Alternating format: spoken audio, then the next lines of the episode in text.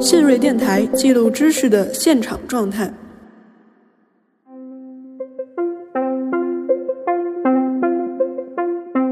怎么样让心理治疗的知识从市场化走向公益化，或者是对于普通人来说变成一种更加可及的一个资源？那怎么样让心理治疗的属性从商品还有某种服务吧，变成一个助人的支持性的这样子的一种资源？这是一个很重要的一个命题。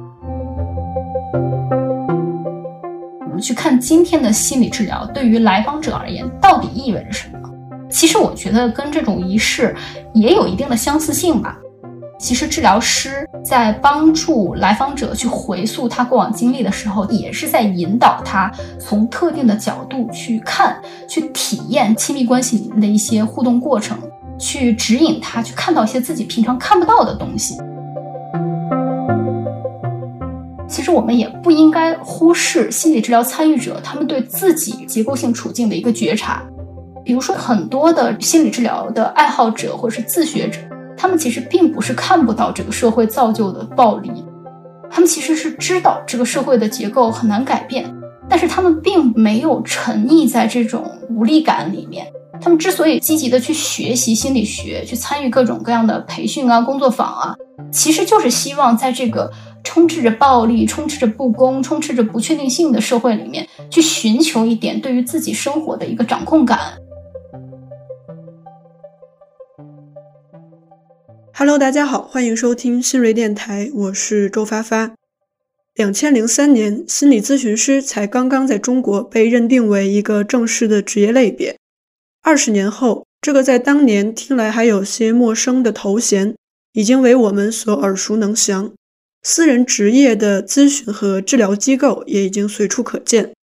面向从业者与爱好者的各种心理培训，也已经发展成一门蒸蒸日上的产业。这场自二十世纪初以来在中国城市迅速蔓延的心理热，已经成为学界持续关注的现象。所谓心理热，并不是指心理学在知识界的强势地位，而是指近二十年来心理治疗产业在中国城市的蓬勃发展，以及心理治疗知识、话语和实践向普罗大众日常生活的渗透。今天我们有幸邀请到了香港中文大学人类学系的博士毕业生安梦竹老师，他将和我们一起聊一聊心理治疗和心理热在中国的近二十年发展状况。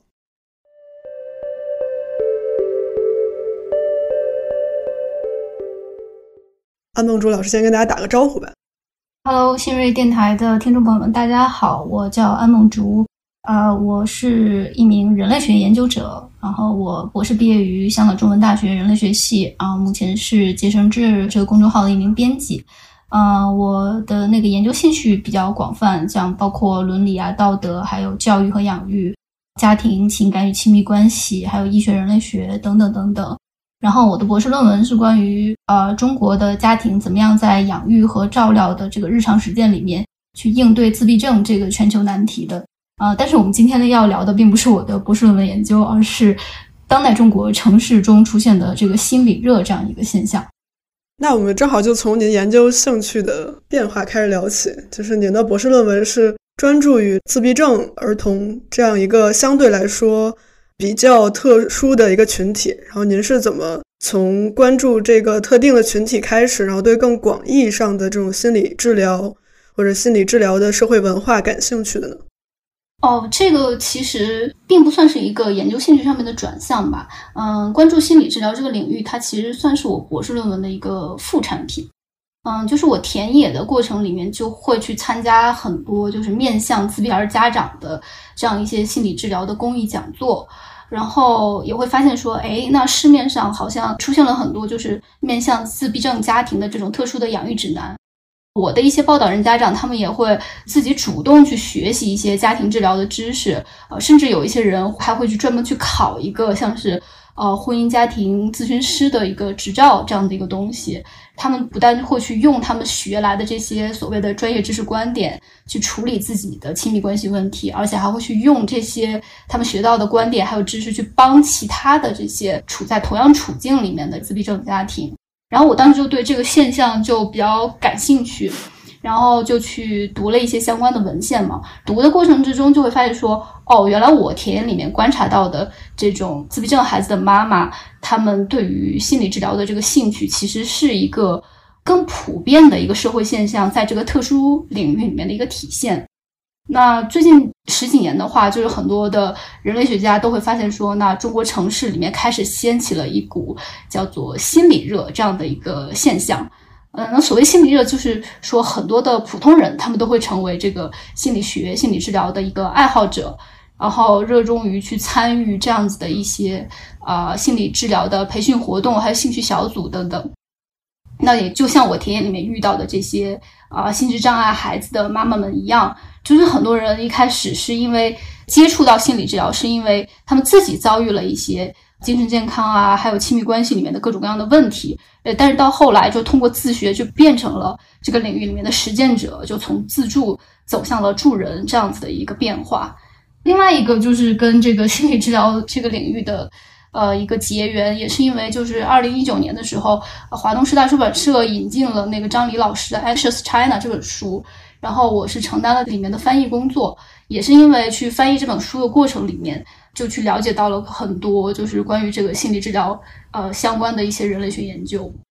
嗯，您刚才说您在田野的过程中就会观察到越来越多的人会主动的去学习这些心理治疗的知识。嗯，对的。然后，但是心理治疗可能对于中国本土来说，它是一种舶来品，就是它首先是在西方的世界被这种发明、发展和标准化，然后从它在西方世界出现到呃我们中国本土越来越多的人想要主动的去学习这套知识，这中间经历的这些制度化或者是这种被大众化的阶段，可不可以简单的给我们介绍一下？就是。呃，心理治疗从西方渐渐的被引进来，被大众接受的这样一个简单的历史。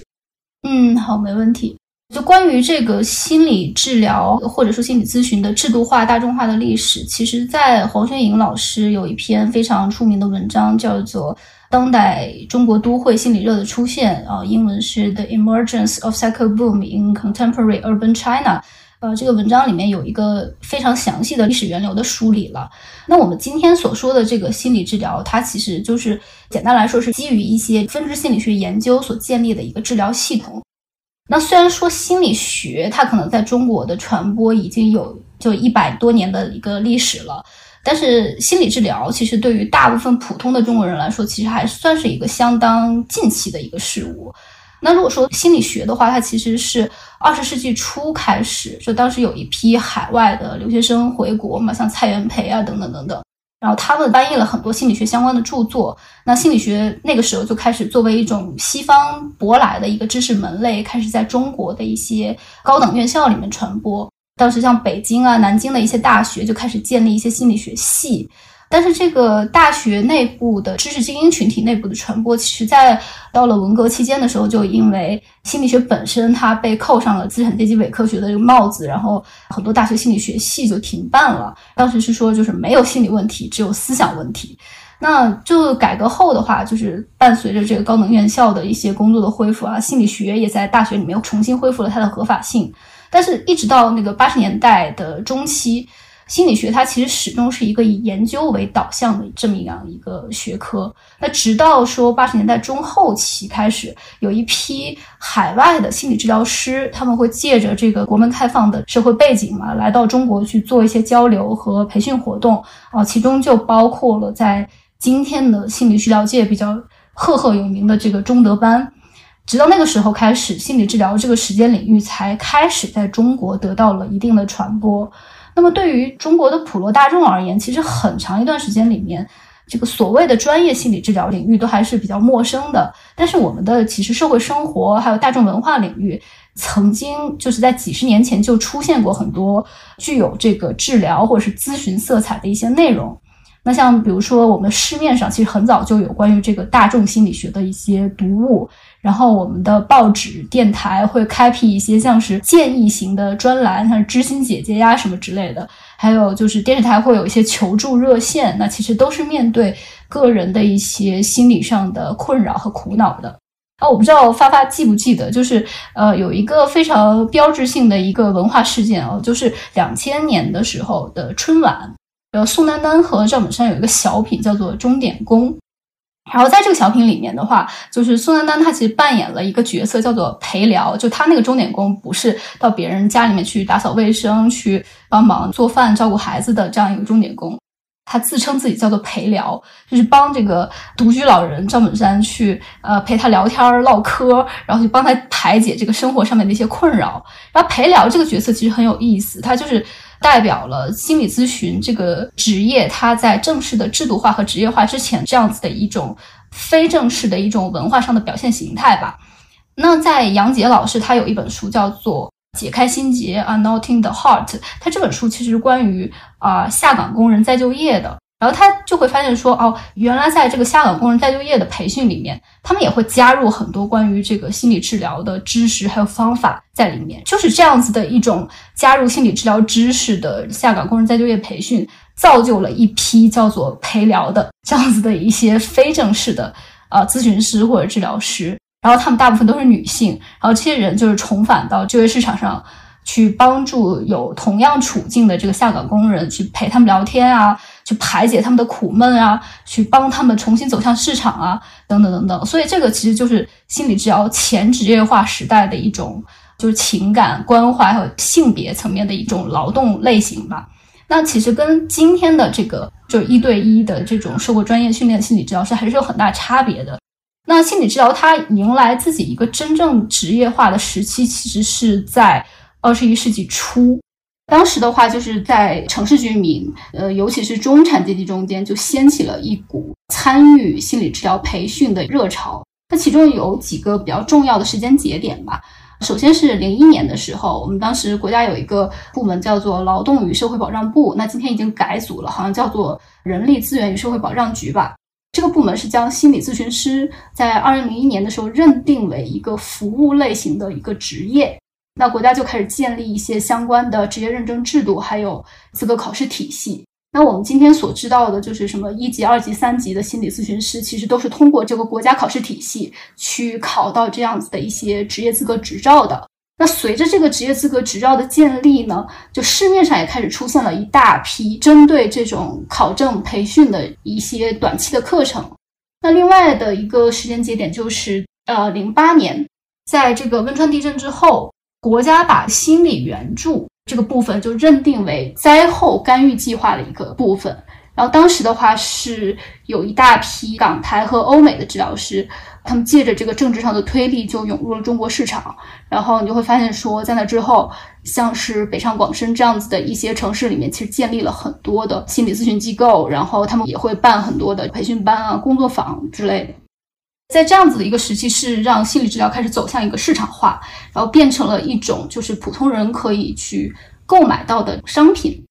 那今天的话，其实我们看到的其实是一个心理治疗已经开始走向日常化的一个时代，就是我们会觉得说，好像心理治疗现在今天已经成为一种都市文化了。就比如说，尽管我们并不是每一个人都有一对一治疗的这样子的一个经历，但是我们有很多。心理治疗的术语，或者是心理学的术语，会很频繁的出现在这个普通人的日常交流里面，比如说焦虑啊、抑郁啊、情绪管理啊等等等等。那还有就是心理治疗这个职业也会借着大众传媒去进入到了这个普通人的日常生活里面，像是很多这个婚恋啊调解节目里面也会出现很多心理咨询专家这样的一些角色啊。近期比较火的一个电视剧就是女心理师嘛。所以你就会觉得说啊，心理咨询这个职业好像今天变得非常的日常，对。然后再回到学院层面的话，学院今天其实很多专业体系里面也开始参照西方的这个学术训练体系，会把心理治疗作为很多专业的一个附属的一个训练内容，像是精神医学啊，还有社工啊，其实他们都需要学习一些啊心理治疗相关的知识。那也是这样子的不同的一些合力吧，一起造就了就是心理治疗大批的从业者和爱好者。然后我们今天会发现说，好像生活中，呃，就虽然说并不是每个人都做过治疗，但是生活中好像到处都是治疗。对，是这样子。您刚才说，就是可能不是每个人都去做过心理治疗，但是我们已经就是熟谙了这套心理治疗以及它带过来的那一套话语。对的。我就很好奇，现在心理治疗在中国的这种普及化程度，比如说现在中国有多少持证的心理医师或者是心理咨询师？以他的这个制度上的规范的这些要求都是什么？比如说，这些医师需要有自己的执照吗？如果我想经营一家这个心理咨询诊所，我需要有哪些这种制度上的合规的认证？对这个问题，其实是一个呃，不管是业内还是说人类学的研究观察，他会就会发现说，从业者在这个问题上是比较有争议的。我刚才说了，心理咨询这个职业其实是从两千零一年。国家开始设置的，然后从那个时候开始，其实国家每年会启动五月和十一月两次这个职业资格考试。但你会发现说，相比于像是西方的心理治疗师，他的养成会要求一定的学历背景，然后会要求这个治疗师他要积累一定的实务经验，会要求他有一些这个个案督导的经历。那中国的考证的话，其实用张黎老师的话来说，就是一个比较速成的这样子的一个培训过程。但是你会发现，说市面上其实很早就有针对这种心理咨询师资格考试的一个短期的培训班，有一大批这样子的培训班。但是这种培训的内容呢，其实主要就是针对考试的时候的一些知识点，就是文本上面的一些死记硬背，就跟考其他的证也差不多。然后他这个考证其实之前会要求你有一些相关的实习经历，那这些培训班就会安排学员说，那我去一次呃医院的精神科，大家一起去一次参访，或者去某个咨询中心进行一次参访啊，那这个实习经历就完成了。所以在这种速成式的这个培训下，其实造就了一大批持证的咨询师，因为我们国家并没有发布过相关，就是我一共发了多少证的这样的一个统计。但是从我去阅读这些研究者他们的这个民族志材料里面，就会发现说，呃，其实行业内很多的呃人他是会有一个相关的估计的，比如说像是三十万或者是二十万到六十万，总之就是我们可能在这些年里面造就了几十万持证的心理咨询师。但尽管说持证的人很多，但是你会发现说，很多人参与这样子的一些培训。甚至去考一个证，他并不是一定要抱着我要去做一个治疗师这样一个目的，而是说他可能本身就在经历一些痛苦，他想要了解自己正在经历的这种痛苦到底是怎么回事儿。就像我田野里面遇到的那些呃自闭儿母亲一样，然后他们是想要自助或者是帮助身边的人，是出于这样子的一些目的才去参与这种培训，想要去考证。然后有一些人呢，他考到了这个咨询师的证，也会开始职业。但是因为说这些人是，比如说半路出家，然后经历的培训又是一个比较短期的，没有那么正式的培训，所以并不足以让他们具备过硬的这个专业能力，去扮演一个合格治疗师的一个角色。然后这些人其实被张宇老师称为这个社会派。这样子的一个现象也是一直在这个业内被诟病的这样子的一个状态吧。然后长期以来的话，就行业内部有一批的那个专业的人、学院派的人，他们就会觉得说啊，心理治疗领域就是一个鱼龙混杂的江湖。那江湖这个说法，也就是可能跟国家监管比较相对的一个说法吧，就是来去用江湖这个说法去映衬这个国家监管的一个不足。那近几年的话，其实发生了一些转折吧。就近几年，你会发现说，很多像是北上广深这样子的一些大城市，心理治疗这个行业，其实它专业化的趋势是非常明显的。那其中一个背景，可能就是说，啊，有一批在海外接受过训练的这种学院派，他们回国来去执业了。然后另外一个转折点就是，二零一七年的时候，其实心理咨询师这个职业认证，国家把它给取消了，这个资格考试现在就停了。但是市面上的治疗技术和方法却变得越来越多，因为不同的治疗流派内部，他们其实也在开始建立自己的这种行业认证和注册体系，所以这个就是现在的一个一变化一个趋势。您刚才说，就是有些研究者会估算说，我们有持证的心理医师大概有几十万，差不多是这样一个量级，是不是？对的，对。但是与之相对，我们又发现又有很多觉得我们身边有这种心理障碍的人，他们找不到一个合适或者是一个正规的途径去进行一些正规的诊疗，或者说有一些，呃，我前几天看过一个报道说，中老年妇女她是一个抑郁症的高发群体，但是他们好像就是他们自己既没有主动寻求这种心理救治的这种意识，或者说他们甚至是主观上是抗拒这种治疗的。所以又好像觉得这个供和需之间，并不是那么一个完全很好的可以匹配的这样一个状况，就是可能有这种心理问题的人，他并不能很好的找到能帮他解决心理问题的医师，然后又同时又有这么多持证的心理医师，他们也并没有拿这个证去进行一些公共服务什么的。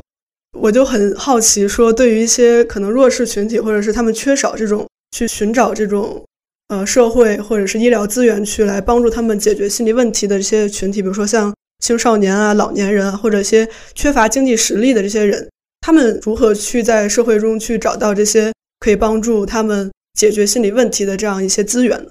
我觉得这个问题其实挺重要的，因为我们说这个社会存在的精神健康问题，它总是有它的这个政治经济学的一个面向的。那尽管我们今天看到的很多这个心理咨询机构、治疗机构，还有相关的一些治疗资源，大多是集中在城市里面的，而且它的受众主要就是呃年轻人啊，还有中产阶级群体啊，等等等等。但实际上存在精神健康问题的，像是发发刚才说的，很多都是老年人，都是女性，还有像我的那个报道人那样子的身心障碍群体的家庭照顾者啊，甚至说是农村的贫困者。因为我们就所有的这个公共卫生的这个统计数据，它都会告诉你说，啊，那社会经济层面的弱势，在很大程度上是跟精神健康问题是重叠的。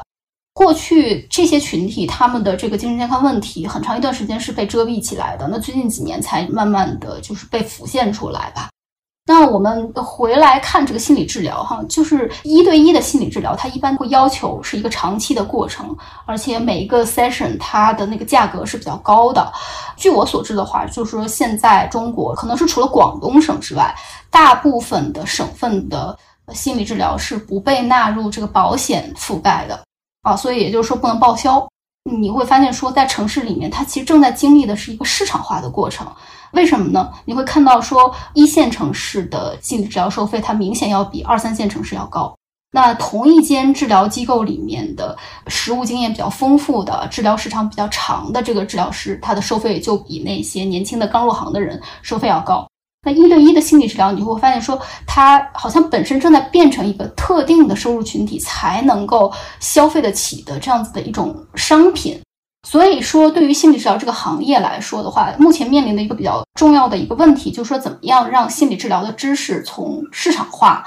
走向公益化，或者是对于普通人来说变成一种更加可及的一个资源？那怎么样让心理治疗的属性从商品还有某种服务吧，变成一个助人的支持性的这样子的一种资源？这是一个很重要的一个命题。那就像我刚才说的嘛，一对一的心理治疗的这个经济壁垒，就是因为它有这个经济壁垒的存在，很多人才会去自主学习这个心理治疗的知识，去参与各种各样的疗法的培训啊，以求自助，就自我帮助。对，因为他们付不起这种像是从三四百一个 session 到一千多一个 session 的这样子一个高昂的长期的一个治疗费用。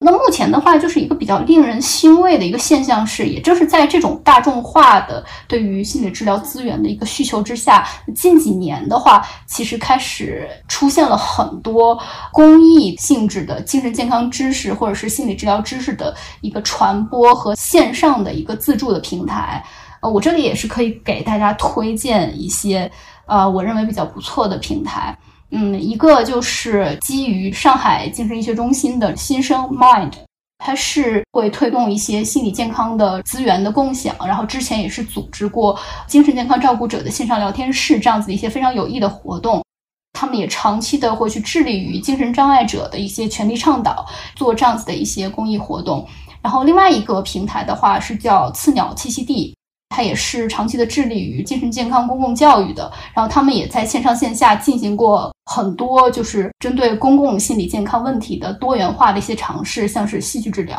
还有这个艺术的表达等等等等。这两个平台它都是不会拘泥于特定治疗方法的一些实物性的交流，而是以这个心理健康的公益传播为核心的。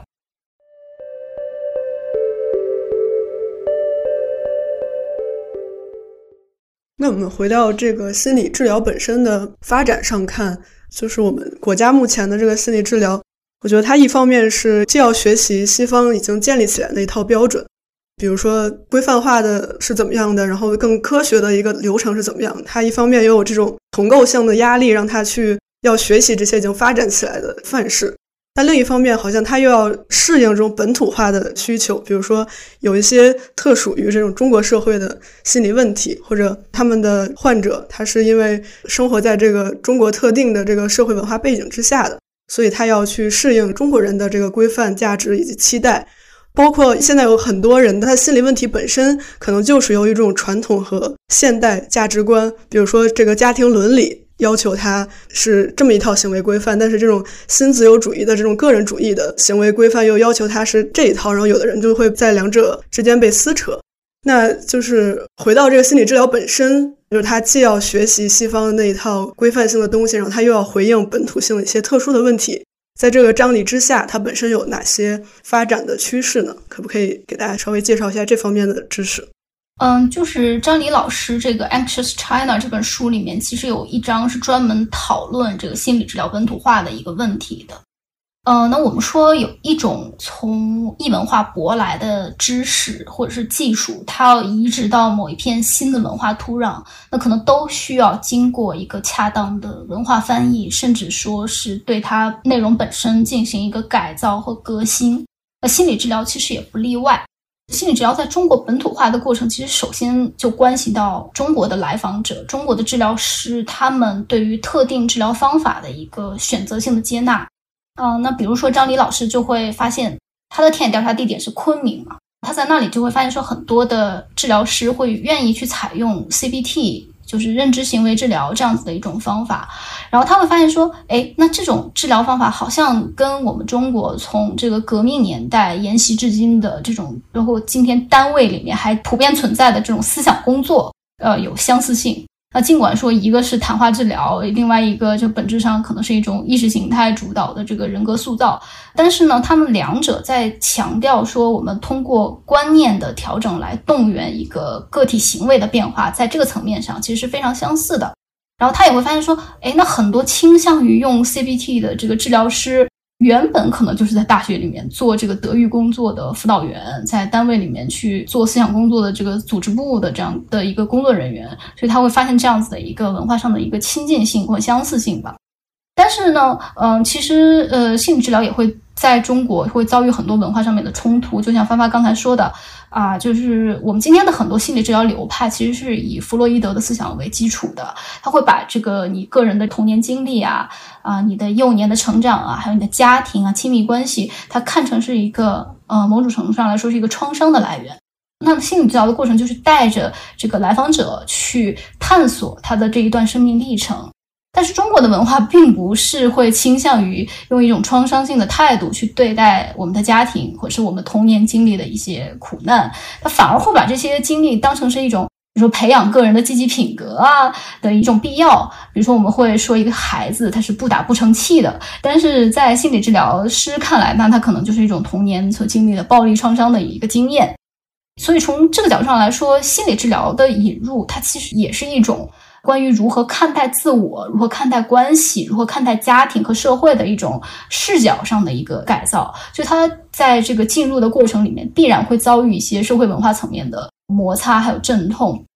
呃，还有一个层面的变化或者是协商改造吧，是关于这个操作层面的。嗯，比如说我们今天说这个谈话治疗啊，它是有一定的这个操作要求的一个规范性的。比如他要在一个怎样的空间里面去进行啊？这个治疗一般都是长期的治疗，那治疗是要花一个很长的时间来跟这个来访者培养一种互信的陪伴的这样子的一种信任关系。比如说，你针对亲密关系还有家庭治疗的这样子的一些治疗方式，它不但需要就是来访者自己的参与，最好还有一些核心家庭成员的一些共同的参与和介入。但是张黎老师就会发现说，那他的报道人告诉他，这些要求啊，其实在中国就往往是很难实现的。一方面就是因为这个来访者的收入水平可能一般，他们很难去支付得起这种啊三四百上千的一个 session 的这样子的一个治疗费用，所以他们来见治疗师的时候。就带着那个期待，往往是希望去寻求一些实用性的一些指导性的建议，就是你告诉我我应该怎么样做，而不是想要和治疗师一起去进行一场漫长的、深入的这样子的一个自我探索的历程。所以这个时候的话，就治疗师他其实很难扮演起在这个西方的这个标准化的治疗场景里面所设想的那种啊理想的对话者、倾听者、合作者的这样子一个角色，他反而会变成一种呃我们中国人期望的那种就是道德权威、知识权威这样子的一个角色。所以治疗师在很多时候都要面对来访者的一些要求，去做一些操作层面的一些协商、调整或者是妥协。所以这也是他进入中国之后发生的一些就是操作上面的一些变化。您刚才说，就是有一些认知行为疗法的操作方案，其实跟做这种思想工作 很相像。我就会想到，就是其实更早，可能在更现代化之前的一些所谓古代社会，其实我们每个人也会有面对这种痛苦、面对这种 suffering 的状况和处理这种痛苦的需求。包括很多宗教的出现，可能就是为了系统性的来。说明你的痛苦，比如说很多人就不知道自己为什么是个好人，然后还要遭受这么多痛苦，然后他可能就会告诉你说：“哦，你现在遭受的痛苦可能是你上辈子犯的什么问题，或者是为了让你下辈子过上更好的生活，所以你现在要遭受痛苦之类的。”所以其实有很多这种古代的思想资源，或者是这种体系性的东西，包括宗教在内，是在帮助你解决你的痛苦的问题的。然后这些前现代的思想资源，在处理我们现代人的这个心灵需求上，是不是还能发挥一些作用呢？或者是对于这些现代性的心理治疗的方法，我们把它们一概的贬斥为说是迷信的，或者是落伍的，我们是不是也能从中发现一些其实可以有助于我们现在更好的适应生活的一些思想资源？嗯，我觉得这个问题其实就是关系到像医学人类学，它其实一直比较关注 human suffering 的这个问题。其实一直他想追问的就是啊，人类的痛苦的本质到底是什么？那我们所认为的这种疗愈或是治疗，它到底意味着什么？啊，那其实就像发发刚刚说的，就是自古以来啊，人类的这个几千年历史，人一直在承受一些身心层面的痛苦。但是呢，我们用什么样子的语言来表述痛苦？我们在什么样子的经验层面上面来体验这种痛苦？我们寻找什么样子的方法或者是技术来应对这些痛苦，其实是跟社会背景有着很深刻的关联的。那你会发现，说中国社会近三四十年的这样子的一个社会转型，它其实也伴随着我们对于痛苦的这样一个呃应对或者是表达，它从身体层面转向了心灵层面这样子的一个过程。比如说，像是人类学家凯博文，他在改革开放初期的时候，就是到访过湘雅医院嘛，那个时候他就会发现说，哎，那中国人的精神痛苦好像很多时候是通过一种躯体化的方式来体现或表达的。啊，以至于说，当时他认为有一些明显的抑郁症症状的病人，那当时的医生就会给出一些像是神经衰弱这样子的一个诊断。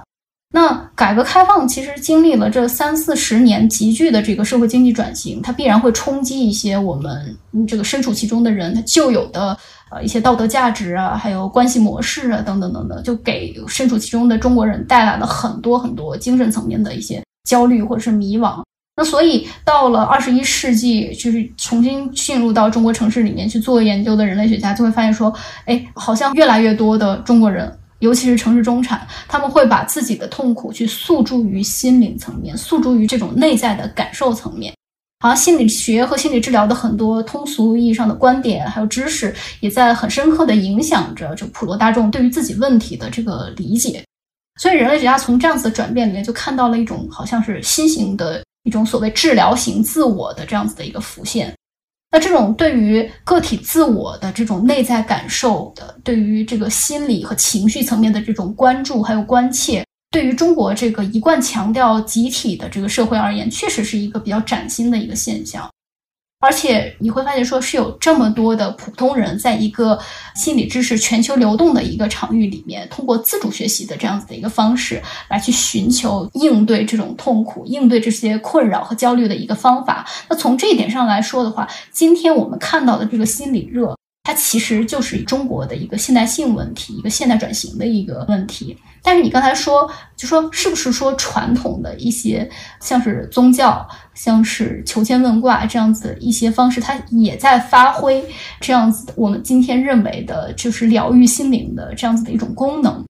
呃，我从人类学的视角来回答一下这个问题哈。其实人类学家有一个比较通俗来说反线性历史观的一个看法，就我们通常会认为说传统的东西其实没有那么传统，那现代的东西可能也没有那么现代。医学人类学像我刚才说的，其实一直在问这样子的一个问题哈，那到底什么是人的痛苦？什么是我们理解的这个治疗？那这些各种各样的疗法、各种各样的方式和技术，它是怎么样对人有效的？那扯远一点说哈。就像凡凡刚才说的，那传统时代的人，他们遇到自己的一些生活中的困扰，或者是精神上的苦恼，他们也会去寻求各种各样的技术和方法，会去啊求签问卦呀，会去找巫师啊，等等等等。他们也希望得到一个更高层面的声音，来去指引自己，去看见一些自己日常生活中看不到的东西。就一个人，比如说老做噩梦，会盗汗发病。恶心、呕吐等等等等，有这样子的一些症状啊，老是不好，那他就可能会去问当地的这样子的一些，比如说灵媒，那灵媒可能就告诉他，他哪天上山采药的时候，就可能被某个山上的小鬼跟到了家里面，然后受到了小鬼的骚扰，是吧？那所以你就要在家里面去做一个驱鬼的仪式，然后你做完这个仪式之后，你的病才有可能就是好转。那你会发现说，一个人他去求签问卦，他去问这个灵媒，他也不是说自己就什么东西都不做。而是希望知道自己可以在什么层面，通过什么样子的技术，做出哪些努力来干预自己眼前遇到的一些问题。那反过来，我们去看今天的心理治疗对于来访者而言到底意味着什么？其实我觉得跟这种仪式也有一定的相似性吧。呃，就比如说我导师关怡欣 Teresa 关，他研究的就是家庭治疗嘛，然后他会发现说啊，其实治疗师。在帮助来访者去回溯他过往经历的时候，其实也是在引导他从特定的角度去看、去体验亲密关系里面的一些互动过程，去指引他去看到一些自己平常看不到的东西。就比如说，这个孩子有这个心理方面的问题，那家长可能很着急，但是治疗师可能经过一通这个分析，可能会告诉你说，那孩子的问题可能是这个你们夫妻关系，或者说家庭这个长期的情感互动里面的一个症候，就孩子的心理问题可能是父母关系问题的一个症候。所以说，你会发现说，很多疗法它其实也是一个帮助人去 open your horizon，就是打开你的一个视野的一个过程，它会去调动来访者。在某个层面进行一些自我的觉察，比如说情感表达的层面，然后在这个层面进行一些自己就可以做的事情，去做出一些干预的努力，比如说我怎么样去控制我的情绪，我怎么样去体认、去接纳它，甚至去改造一些自己情感表达的一些技术或者方法。你会发现说，其实人类应对痛苦的这样子的一种技术或者是语言或者方法，其实一直在演变，哈，从古至今。但是好像在深层层面，它是依赖于一个持续不变的一个结构的一个既定的结构的。但是你说这个思想资源的话，我觉得可能是另外一个层面的问题。就举例而言的话，那当代心理治疗它其实是一个比较杂糅性的一个文化图景吧。就在这个光谱上，其实不只有我们主流认为的这种谈话治疗，那它可能也会糅合一些，嗯，像是泛身心灵的技术，比如说正念。冥想等等等等，那甚至这些东西它会自成一派一个新的疗法。那这些技术其实你会发现说它可能衍生自就是我们中国人很熟悉的佛教的思想。那再举一个例子吧，那就是心理治疗其实很多方法它其实是受这个荣格的分析心理学影响很深的。比如说像是这个沙盘治疗，然后艺术治疗或者是催眠，这些都是非常常见的一些方法哦。但是呃，你去看荣格的传记，你就会发现说哦，荣格本人。他其实就对《易经》、对道教非常的痴迷，然后在中国其实有很多这个受荣格思想影响的治疗师，像是申和勇等等等等，他们也会希望说，在自己的这个治疗的过程里面去融合这种东西方的文化，就把这个荣格对于潜意识的解读和中国的文学艺术领域里面的这个意象表达的方法去结合起来。去寻求一些像谈话治疗、像语言之外的一种表达方式，去帮助推动一些像是不善沟通的来访群体，比如说儿童啊、青少年，他们的这个治疗的经历。那另外的话，其实我就是这几年去读那个杨杰老师的研究，就会发现说，哦，他其实观察到，那中国的有一些城市里面，其实开始兴起一种。心理治疗和本土的哲学思想相结合的一些做法，然后有些人会称为是这个本土心理学嘛。呃，他参加的一些工作坊的讲师就会去结合这个儒家思想，去提炼一些特定的心法，比如说，呃，鼓励这个学员去培养一些内在的德性的力量，然后从而实现这种内在心灵的平和啊，抵御外界的干扰啊，等等等等。那这个可能就是当代的心理治疗产业这个行业，它借着复兴传统文化的东风，对它的一个借力吧，然后寻求一种自我的这个传播和扩张。呃，也是这些传统思想在当代心理治疗场景下的一种再发明或者是再创造。所以它目前的话，就是所谓传统和现在的心理治疗，它是以一个这样子的方式去进行一个杂糅的结合，就是重新发明、重新创造，然后并且就是在一个相互的纠缠和互动的过程之中，就不断的演进。嗯，您刚才提到有一些心理治疗，甚至可以和这个儒家的一些思想结合在一起。然后这正好可以引到下一个话题，就是关于心理治疗的这种保守的倾向。因为它之所以能跟儒家很好的合流，因为感觉其中有一些共通点，就是他们教你怎么能更好的安于你自己的位置。比如说，他会鼓励个体去调整自己的认知和行为，然后来更好的适应你现在所处的环境。但是这个就会引来一些批判，比如说说如果每个人都努力的去通过一些方法来消解自己的痛苦。让自己怎么能更好的适应这种微观的环境？那会不会就造成对于这种比如说结构性或者公共性问题的忽视，并且因为你适应了这个环境，所以就反倒消解了一种去追求这种公共性变革的动力？不知道心理治疗有没有去回应这样一些批判？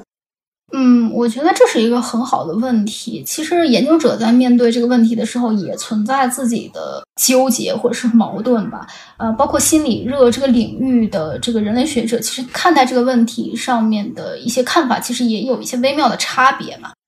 就我们会说，心理治疗到最后都是在面对人的痛苦。那我们说，人的痛苦其实很少有完全是私人化的。其实我们的痛苦或多或少都会有社会性的那一面。但是心理治疗它帮人应对痛苦的方式，就像发发刚才说的，主要就是在个体的层面去介入、去干预，并不是直接是针对社会的，呃，是要在像是自我啊、认知啊、情感层面去做一些调整。就面对这样子的一个现象吧，然后一些持批判性观点的学者，他就会比较担心说，哎，那这种处理痛苦的方式是不是太过私人化了？是不是会是一种注意力的转移？它会去遮蔽一些造成痛苦的社会经济原因啊？但是我觉得我们更加需要警惕的是，就是这种转向内在感受的心理技术，它有可能会跟什么东西结合起来？比如说权力控制，那这就比较危险。嗯，举个例子而言呢，今天的大学里面都会有这个心理健康测试啊。那这个测试的话，它其实起到的是一个筛选的作用，一个排斥的作用。那通不过的话，学生有可能会被劝退的。那心理学你会发现在里面反而变成了一种制造污名、制造排斥的一个机制，甚至是一种风险治理的一个技术，而不是一种助人和支持的这样子的一个资源。那再比如说，它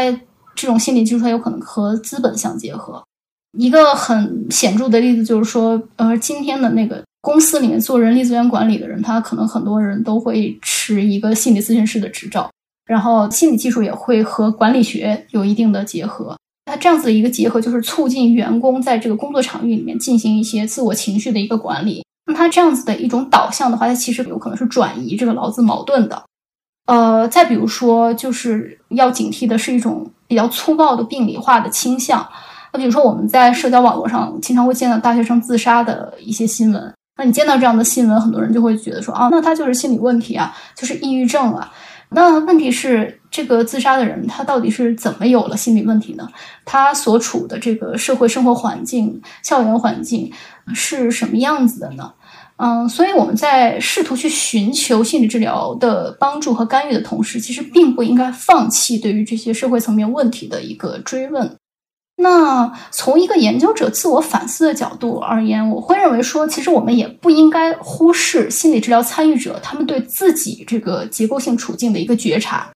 比如说，很多的这个心理治疗的爱好者或者是自学者，他们其实并不是看不到这个社会造就的暴力，他们其实是知道这个社会的结构很难改变，但是他们并没有沉溺在这种结构很难改变的给自己带来的无力感里面。他们之所以积极的去学习心理学，去参与各种各样的培训啊、工作坊啊，其实就是希望在这个充斥着暴力、充斥着不公、充斥着不确定性的社会里面，去寻求一点对于自己生活的一个掌控感。那我们作为研究者，怎么样去看待这种个体的能动性？而且在这个过程里面，存不存在其他的潜能呢？我觉得其实也是一个需要好好回答的问题。嗯，你也会发现说，其实很多研究者的他的提问方式是不太一样的。他会去提问说，那为什么这么多人认为说心理知识、心理学的技术还有方法对他们是有帮助的呢？那心理治疗到底帮他们打开了什么样子的话语空间，打开了什么样子的存在体验呢？呃，有的人也会发现说，哦，很多时候参与心理培训，它其实可能也会提供一些资源，就带来对于特定群体的一个赋能的这样子的一个效果。呃，比如说有一位学者，他叫 Brian Barkley，他的一个研究里面就会发现说，那参与这种心理治疗培训活动、工作坊，包括心理读书会的人，很多都是女性。然后，尽管这些女性在这里收获的东西啊，并不能帮她们改变自身的这个性别上的结构性处境，但是参与这些活动，也帮他们通过这些共同的兴趣，去搭建了一个情感上相互支持、相互关怀的一个社群。除此之外呢，其实我们也会看到，说心理治疗行业内部的一些从业者，他其实已经开始介入到了一些对于这种结构性的不公的问题的应对里面，比如说性别啦，比如说残障等等等等。比如说今年我们就会看到很多心理治疗师，他们会标注自己是 LGBT 友好型的治疗师，在面对这个性别问题上，他是敏感的。那心理治疗行业内部也会有很多关于就是我如何面对残障的来访者的一些讨论，对，所以他也对这个残障污名这个事情也是比较敏感的。那我们还会看到说，很多的公益领域其实会有一些针对家暴受害者的心理治疗的公益项目的一个出现，诸如此类的这些现象，其实就会告诉我们说，好像心理治疗它其实应该是有很多个方向上的潜能的。它既有可能被权力所征用，被资本所征用，但也有可能变成一种提供支持、撬动甚至改造社会的一个积极的力量。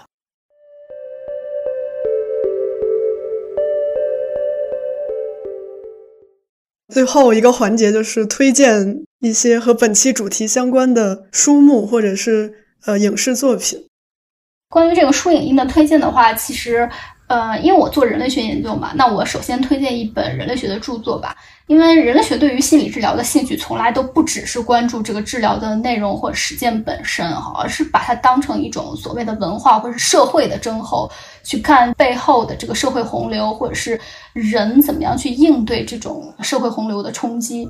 我刚才讲的其实都是关于这个中国当代的心理热这样子的一个现象的一些研究哈。那这里也推荐一本其他国家的，就是有一位学者，他叫呃 Thomas Massa。他是杜克大学人类学的一位教授，然后他有一本书叫做《Shock Therapy: Psychology, Precarity, and Well-being in Post-Socialist Russia》。他这本书讲的就是苏联解体背景下的心理学在俄罗斯这个社会里面的应用。我觉得它可以跟中国当代的这个呃心理热的这样一个现象形成一个对读或者是对照吧。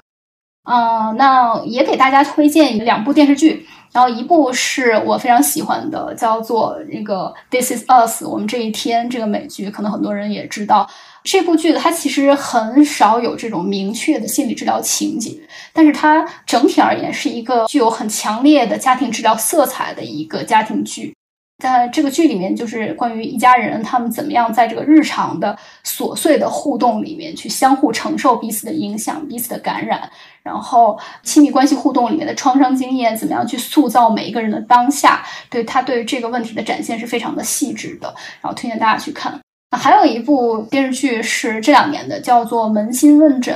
啊，它英文是《In Treatment》，目前好像已经拍到了第四季。但是我比较推荐大家去看前三季，对，因为前三季的那个呃展现是，我觉得那个内容上是比较好的。但这部剧就是通过这个治疗师他接待来访者的一个互动，去揭示不同的来访者的一个生命的样貌，然后同时它也是对于治疗师这个职业群体的一个呃职业和生活的写照，比较真实的一个展现的这样子的一部剧。对，所以推荐大家去看。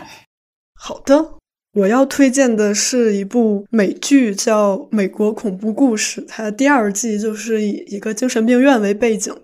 然后，相比于阿梦竹老师推荐的这些都比较岁月静好的电视剧，然后这部剧是一个非常洒狗血的，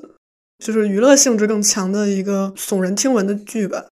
但是，正是因为它对于其中一些心理治疗手法的极端表现，我觉得它就是有冲击性的去迫使你去反思，其实心理治疗其中也蕴含着一些保守性，甚至暴力性。甚至，它是很容易和权力合谋，然后来去维持现存的这样一个权力结构的。所以我个人是推荐《美国恐怖故事》第二季，但是它的故事性也很强，就也很好看，很适合那个你需要这个 mind blowing 的时候观看。然后据说拉斯冯提尔也要续拍《医院风云》这个系列，然后《医院风云》已经是上个世纪，好像是一九九几年。开拍的一部邪典剧集，这二十年都没有续集，然后今年说要继续拍第三季。第三季的背景就是在精神病院，所以我感觉它的整体的设置和取向应该和美国恐怖故事的第二季差不多，应该也是比较福柯主义的这种视角。所以有兴趣的同学，九月份也可以关注这部新剧，就是《医院风云》的第三季。